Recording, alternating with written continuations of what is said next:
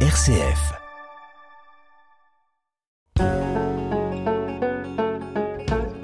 Parlons patrimoine. Erika Walter, RCF Charente.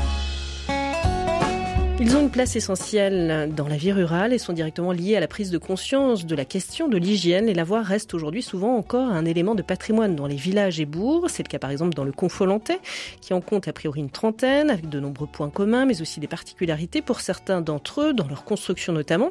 Ces lavoirs ont représenté un point de rencontre et de partage fort entre les femmes. Avec nous pour en parler, Céline Deveza, qui est chef de projet Pays d'Art et d'Histoire, service patrimoine pour la communauté de communes de Charente-Limousine. Bonjour Céline. Bonjour.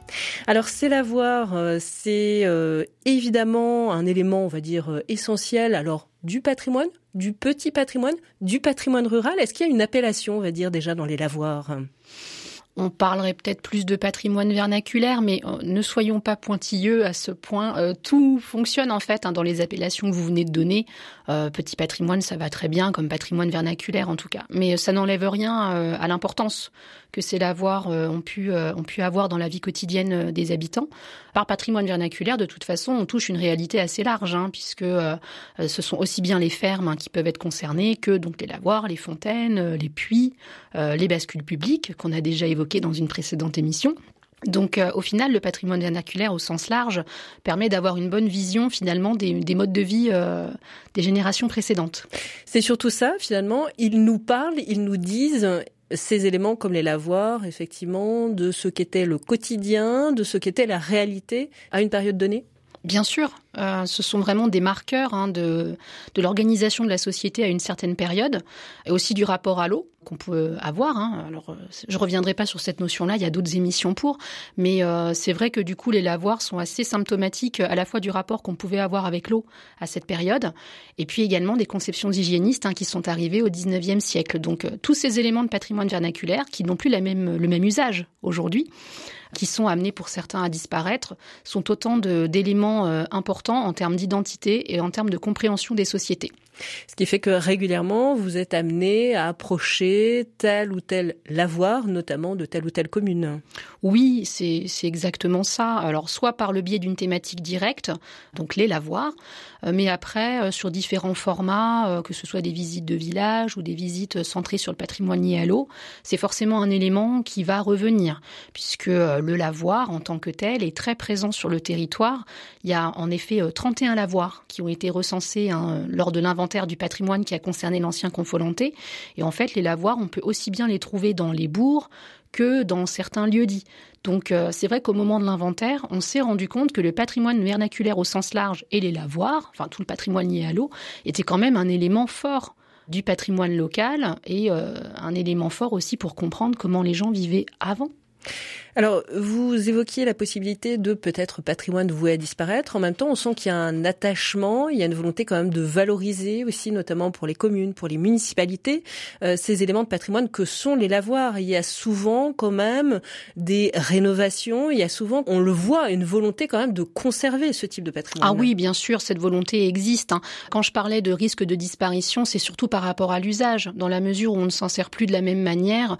Il y en a certains qui sont plus forcément entretenus euh, il y en a certains qui peuvent être sous la végétation, etc. Mais euh, quand on en discute avec les municipalités, on se rend bien compte qu'elles aussi ont conscience hein, du caractère important identitaire de ces lavoirs. Et il y a effectivement euh, de nombreuses initiatives pour euh, les dégager quand ils sont envahis par la végétation, pour les restaurer, soit des initiatives euh, municipales, soit effectivement à notre niveau, enfin au niveau de la communauté de communes, euh, des opérations de restauration du petit patrimoine qui permettent notamment de se centrer sur ces éléments. Et qui peuvent aussi associer, ça c'est intéressant, la population à cette dimension de restauration pour continuer à garder ce lien, à s'approprier toujours ces éléments de patrimoine que sont les lavoirs par exemple? Oui, parce que du coup on peut les exploiter de différentes manières. On peut prendre le biais compréhension euh, de la vie euh, quotidienne d'avant, euh, les sociétés, etc. Et puis en même temps, c'est vrai que ça interroge aussi notre rapport à l'eau, qui pour le coup est assez contemporain. Donc par différents biais, par le biais nature, par le biais patrimoine, par le biais sociétal, finalement, le, lavoir peut être un, un, site assez intéressant à exploiter pour en fait créer une synergie avec la population autour d'eux. Vous l'avez déjà euh, souligné, Céline de Veza, le fait de mettre en place, de construire, d'avoir des lavoirs pour les communes, c'est euh, la période du 19e siècle véritablement où il y a cette dimension de prise de conscience de l'importance de l'hygiène et donc, il y a une volonté là des communes aussi de faire en sorte de cadrer euh, véritablement aussi cette dimension-là, notamment à travers l'utilisation donc de l'avoir. C'est vrai qu'au XIXe siècle, euh, les conceptions hygiénistes vont être très importantes pour l'établissement euh, des lavoirs entre autres. Alors, c'est pas forcément l'initiative seule des communes. Il faut dire aussi qu'il y a des initiatives qui viennent euh, d'en haut, en fait.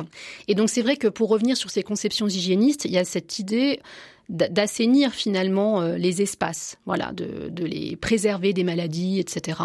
Et donc, euh, il y a des espaces sains, des espaces malsains. Alors, pour le coup, les cimetières à l'époque étaient considérés comme des espaces malsains, ce qui revient finalement à tout ce phénomène de translation de cimetières qu'on a pu évoquer aussi à d'autres occasions. Et parmi effectivement ces conceptions-là, l'idée c'est qu'il y ait un accès à l'eau facilité. Et donc, euh, il y a une loi qui sera votée le 3 février 1851 vous voyez que ça vient d'en haut finalement. Une loi en fait euh, qui va favoriser, en tout cas, enfin, qui est relative à l'établissement euh, de, structures, enfin de de bains, on va dire, et également euh, de l'établissement de lavoir. Et donc, dans ce cadre-là, dans le cadre de cette loi, il y a un budget qui a été voté à l'époque de 600 000 francs. Alors, ne me demandez pas la conversion, je ne la connais pas. L'INSEE ne, me permet pas de le savoir.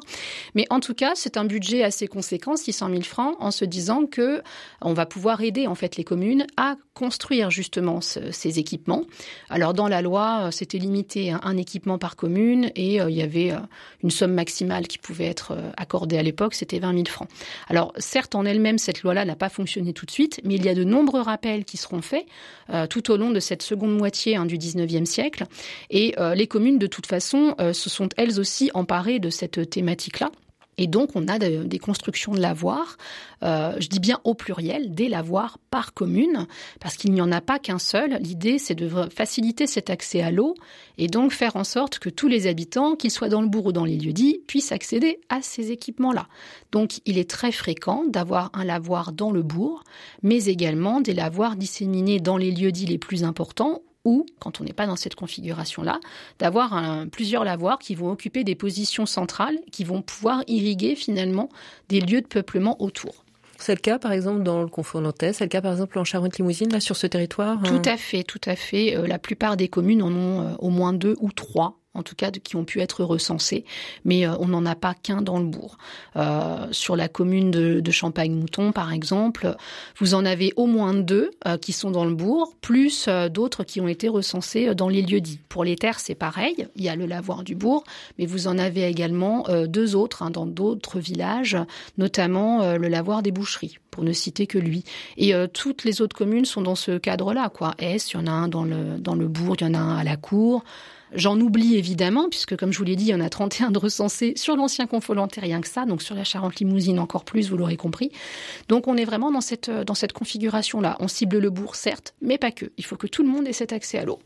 Et sur la dynamique alors de mise en place, de construction de ces lavoirs, est-ce que le territoire de Charente-Limousine suit ce que vous dites, c'est-à-dire il y a cette loi et puis il faut du temps aussi pour appliquer entre guillemets cette loi. Euh, donc les communes, euh, c'est plutôt sur euh, la fin de la deuxième partie du 19e siècle que se mettent en place ces lavoirs Oui, globalement, deuxième moitié du 19e siècle, on voit assez large au niveau de la fourchette et également début, début du 20e siècle. Alors ça ne veut pas dire pour autant qu'il n'y avait pas de point d'accès à l'eau avant, bien sûr, mais pas forcément aménagé de la même manière, puisqu'on pouvait avoir des trous d'eau, tout simplement, qui servaient aux lavandières, de même que certaines allaient directement au cours d'eau. Hein. Mais euh, c'est vrai que sous la forme du bac, euh, bien aménagé, euh, et en tout cas datable pour nous, aujourd'hui, en termes d'inventaire, on est vraiment sur cette fourchette euh, deuxième moitié 19e siècle ou début 20e siècle. Céline de Vaza, vous avez euh, justement déjà approché euh, la forme, on va dire, de ces lavoirs, en tout cas ce à quoi ils ressemblent. Est-ce que là, il y avait aussi des indications précises qui étaient données sur ce qu'il devait y avoir, sur la façon dont devaient être conçus les lavoirs, et puis ensuite, chacun pouvait améliorer encore les lavoirs, ça c'était un choix des, des communes possibles ou pas. Enfin, comment ça se passait sur effectivement le cadre données pour respecter aussi cette dimension d'hygiène pour les lavoirs pour ça, euh, à la base, on a l'établissement bah, du bac, comme je vous disais, euh, qui va être maçonné Alors pour la fin 19e, on est sur de la pierre, ensuite on va passer sur du, ciment, en béton. Euh, mais en tout cas, on a ce grand bac aménagé qui est alimenté par une source. Donc c'est assez fréquent finalement d'avoir des ensembles fontaine-lavoir puisque vous avez une eau claire qui va venir alimenter hein, le, bac, tout simplement, le ou les bacs. pour le coup, ça peut être un choix des communes en fonction de la population, euh, mais on a cette idée d'avoir une alimentation en eau claire, en eau propre pour pouvoir justement euh, laver le linge. Et après, c'est vrai qu'on a des formes assez caractéristiques puisque vous avez le bac en lui-même et puis euh, les quatre côtés du bac généralement sont inclinés.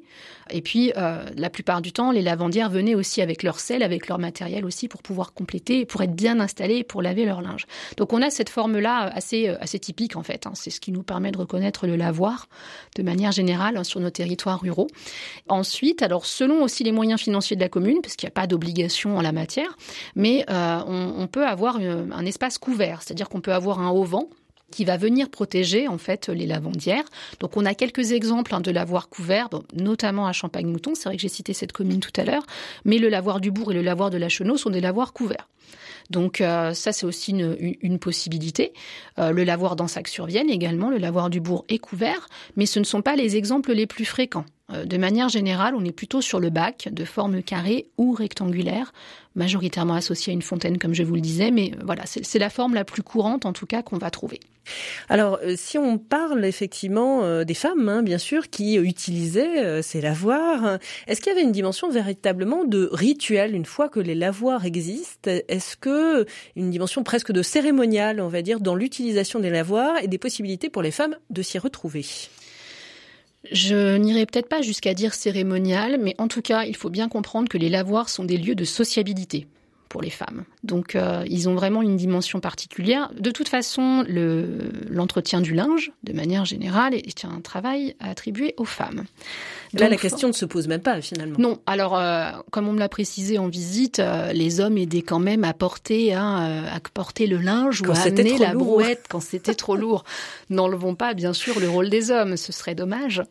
non, c'est une pointe d'humour, vous l'aurez compris. Mais au-delà de ça, on est vraiment sur un lieu typiquement féminin. Et les lieux de rencontre finalement pour les femmes étaient assez peu nombreux, il faut bien le dire.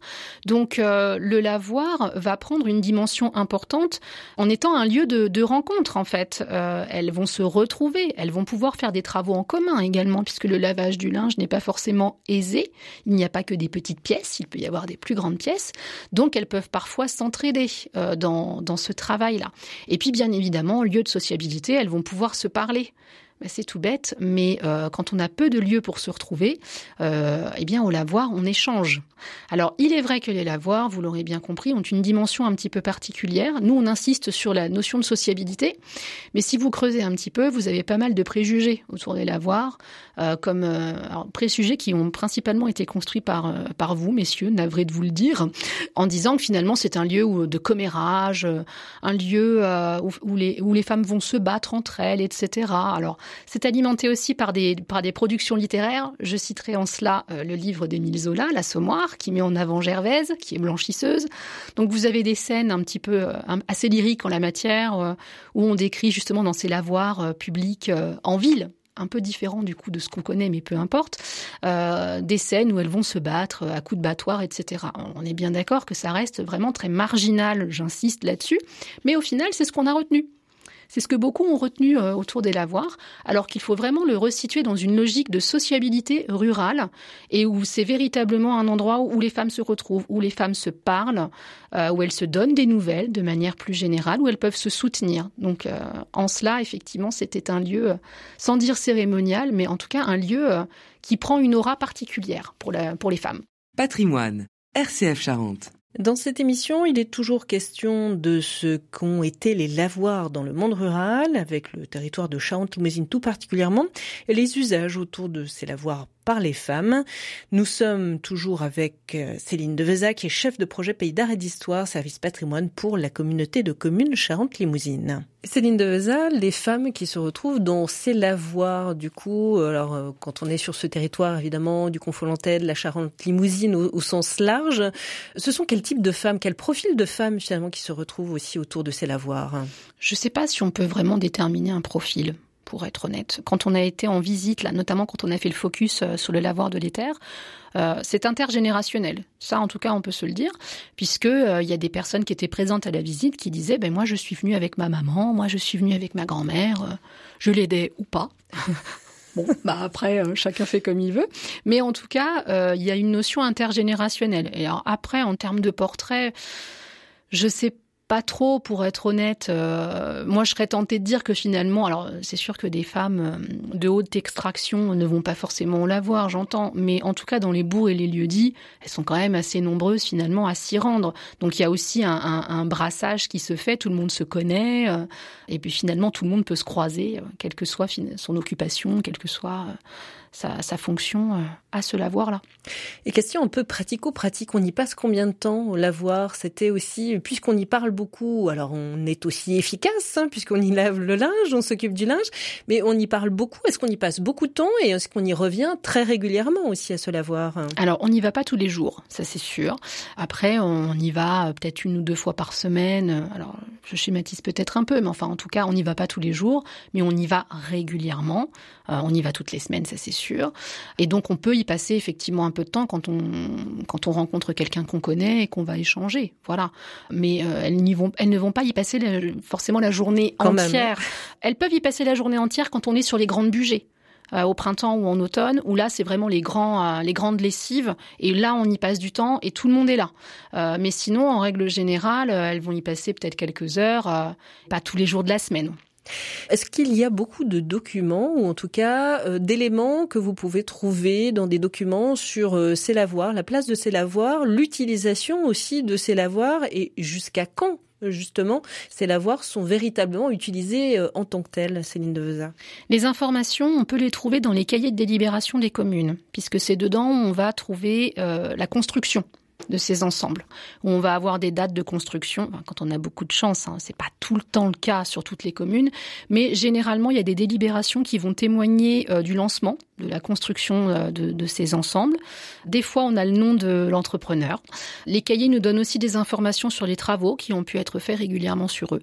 Ensuite, euh, en termes d'utilisation, euh, finalement, on va peut-être plus faire une association d'idées avec les projets d'adduction en eau potable qui vont se mettre en place, puisque très clairement, euh, l'adduction en eau potable, quand elle se met en place, elle entraîne euh, de facto une utilisation moindre d'ensembles comme les lavoirs, par exemple, puisque comme on va avoir un accès direct à l'eau chez soi, eh bien, il y a certaines choses qu'on va faire directement chez soi. Donc, ça vaut aussi pour les puits et les fontaines. On n'aura plus forcément la même nécessité d'aller chercher régulièrement de l'eau à ces sources-là. Donc, euh, sans forcément avoir une date fixe pour dire on s'en sert plus à tel moment. Disons qu'on fait une association d'idées, on coupe les infos avec justement ces projets euh, d'adduction en eau potable sur les communes. Céline Devezin, on va quand même s'arrêter sur quelques lavoirs qui sont un peu particuliers, que vous avez aussi euh, davantage, on va dire, euh, étudié ces derniers temps et qui ont pu être présentés. Alors c'est le cas pour la commune d'Oradour-Fanay et pour euh, le lavoir du Bourg en particulier. Ce lavoir qui est aujourd'hui visible n'est pas celui qui était vraiment là au départ. C'est-à-dire qu'il y a eu une évolution du lavoir, c'est ça? Oui, parce que là on est sur un ensemble des années 1940, c'est 1947 je crois. Là on est sur une forme, oui, avec un en béton. Euh, on a aussi une station de pompage qui est juste à côté. Mais euh, on peut supposer effectivement qu'on avait un autre ensemble précédemment, en pierre sans doute. Là, pour le coup, euh, les infos ne sont pas très nombreuses pour ce lavoir-là, mais il, a, il est intéressant en termes de positionnement. Euh, puisqu'il est vraiment un, endroit stratégique qui permet euh, à toutes les personnes qui vivent dans le bourg d'avoir un accès facile euh, à ce lavoir. Donc ça, c'est vrai que pour nous, c'est intéressant. Et puis, le fait qu'il ait cette station de pompage, ça montre aussi que les lavoirs, et les fontaines qui alimentaient ces lavoirs ont aussi joué un rôle dans une certaine euh, alimentation en eau avant la mise en place de ces réseaux d'adduction en eau potable, puisqu'il n'est pas rare hein, sur les communes de voir que des installations, des motopompes par exemple, qui ont pu se mettre hein, sur ces fontaines alimentant les lavoirs pour pouvoir justement donner un accès à l'eau à un lieu dit par exemple. Donc on, a, on pouvait très bien le voir sur d'autres communes, notamment sur Montrollet, où justement vous avez la fontaine Lavoir du Breuil. Donc euh, pareil, on a la fontaine, on a le bac, hein, c'est quelque chose de très simple, et on sait justement que la fontaine qui alimentait ce lavoir a fait euh, l'objet hein, d'une installation d'une motopompe euh, entre les années 40 et 50 pour pouvoir justement alimenter en eau les habitants du, du lieu dit. Donc ils avaient de l'eau au robinet, mais pas avec le réseau que nous on connaît aujourd'hui. Donc vous disiez, il n'a pas forcément énormément d'informations euh, donc sur ce lavoir du bourg euh, d'Oradour-Fanet. Euh, pour ce qui est du lavoir du bourg de l'Éther, hein, qu'est-ce qu'on peut en dire? Là, un projet qui remonte finalement assez loin dans le temps, mais qui a mis du temps à se concrétiser véritablement. c'est un projet ancien. Alors L'aspect est trompeur puisqu'on est sur un aspect des années 1950, mais effectivement c'est un c'était un, lavoir plus ancien puisque on a euh, en fait on sait qu'il y a des plans qui ont été dressés pour construire un lavoir abreuvoir vous voyez, c'est aussi une déclinaison possible. Un plan qui a été fait en 1836. Donc on est qui était tôt quand même oui, véritablement. Oui, oui, oui. Mais alors tôt par rapport à la loi que j'ai mentionnée tout à l'heure, mais euh, complètement finalement dans la veine des conceptions hygiénistes hein, qui vont irriguer tout le 19e siècle. Mais c'est vrai que c'est plus tôt finalement que la loi que je mentionnais hein, de, de, 1853. En tout cas, euh, on est sur un projet ancien. La mention d'abreuvoir est intéressante parce qu'on sait que sur les terres il y avait des foires très importantes. Donc on voit aussi une petite adaptation mais par rapport au contexte hein, finalement du village. Et oui, les plans sont assez anciens, mais c'est un premier lavoir, enfin documenté, j'entends, euh, qui a pu se mettre en place finalement euh, fin des années 1850, puisqu'en fait il a fallu régler la, question de la propriété, parce qu'il a fallu acheter les terrains pour construire euh, ce lavoir. Donc c'est assez drôle puisqu'on se rend compte finalement qu'il a fallu, hein, entre les plans de 1836, il a fallu bah, plus de 20 ans en fait, hein, puisque on se rend compte en regardant les délibérations qu'on va payer l'achat des terrains en 1872 on a un léger retard. Normalement, on aurait dû le faire en 1869. Bon, les choses arrivent toujours. Ça peut prendre du temps, mais ça arrive. Mais vous voyez que si on fait ce lien entre les dates, bah oui, même plus de 20 ans, presque 30 ans finalement, pour aboutir à ce premier ensemble, qui était maçonné, effectivement. Et puis après, il a, il a dû rencontrer des problèmes de structure, ce qui a abouti à cette nouvelle construction entre 1949 et 1950.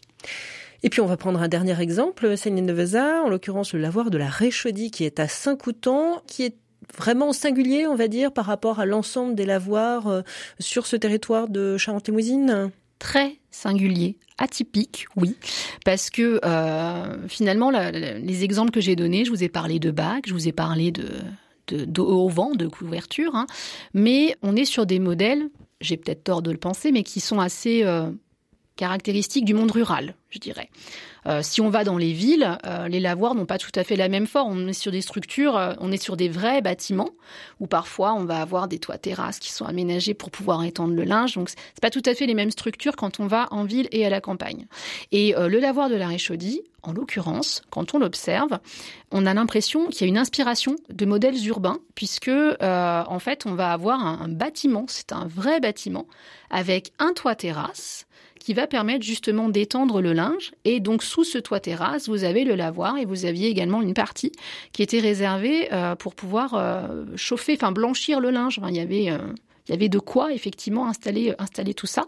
Et c'est vrai qu'il est assez atypique pour ça, de même qu'il est atypique pour les matériaux qui ont été employés, puisque on a à la fois de la brique et du, et du béton qui ont été utilisés. Donc par ces caractéristiques-là, effectivement, il est singulier sur le territoire de l'ancien Confolanté.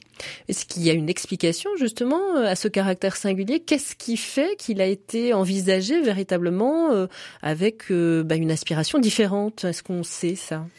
Il y a peut-être un lien justement avec euh, la, construction de cet ensemble, en tout cas la genèse du projet, puisque jusqu'à présent on a décrit des projets qui étaient communaux, et en l'occurrence pour ce lavoir de la Réchaudie, on sait qu'il a été donné à la commune par une dame. Alors elle est désignée comme étant la veuve de Zange, je ne peux pas être plus précise malheureusement, mais euh, cette dame a donné ce lavoir euh, un peu avant la, la Première Guerre mondiale.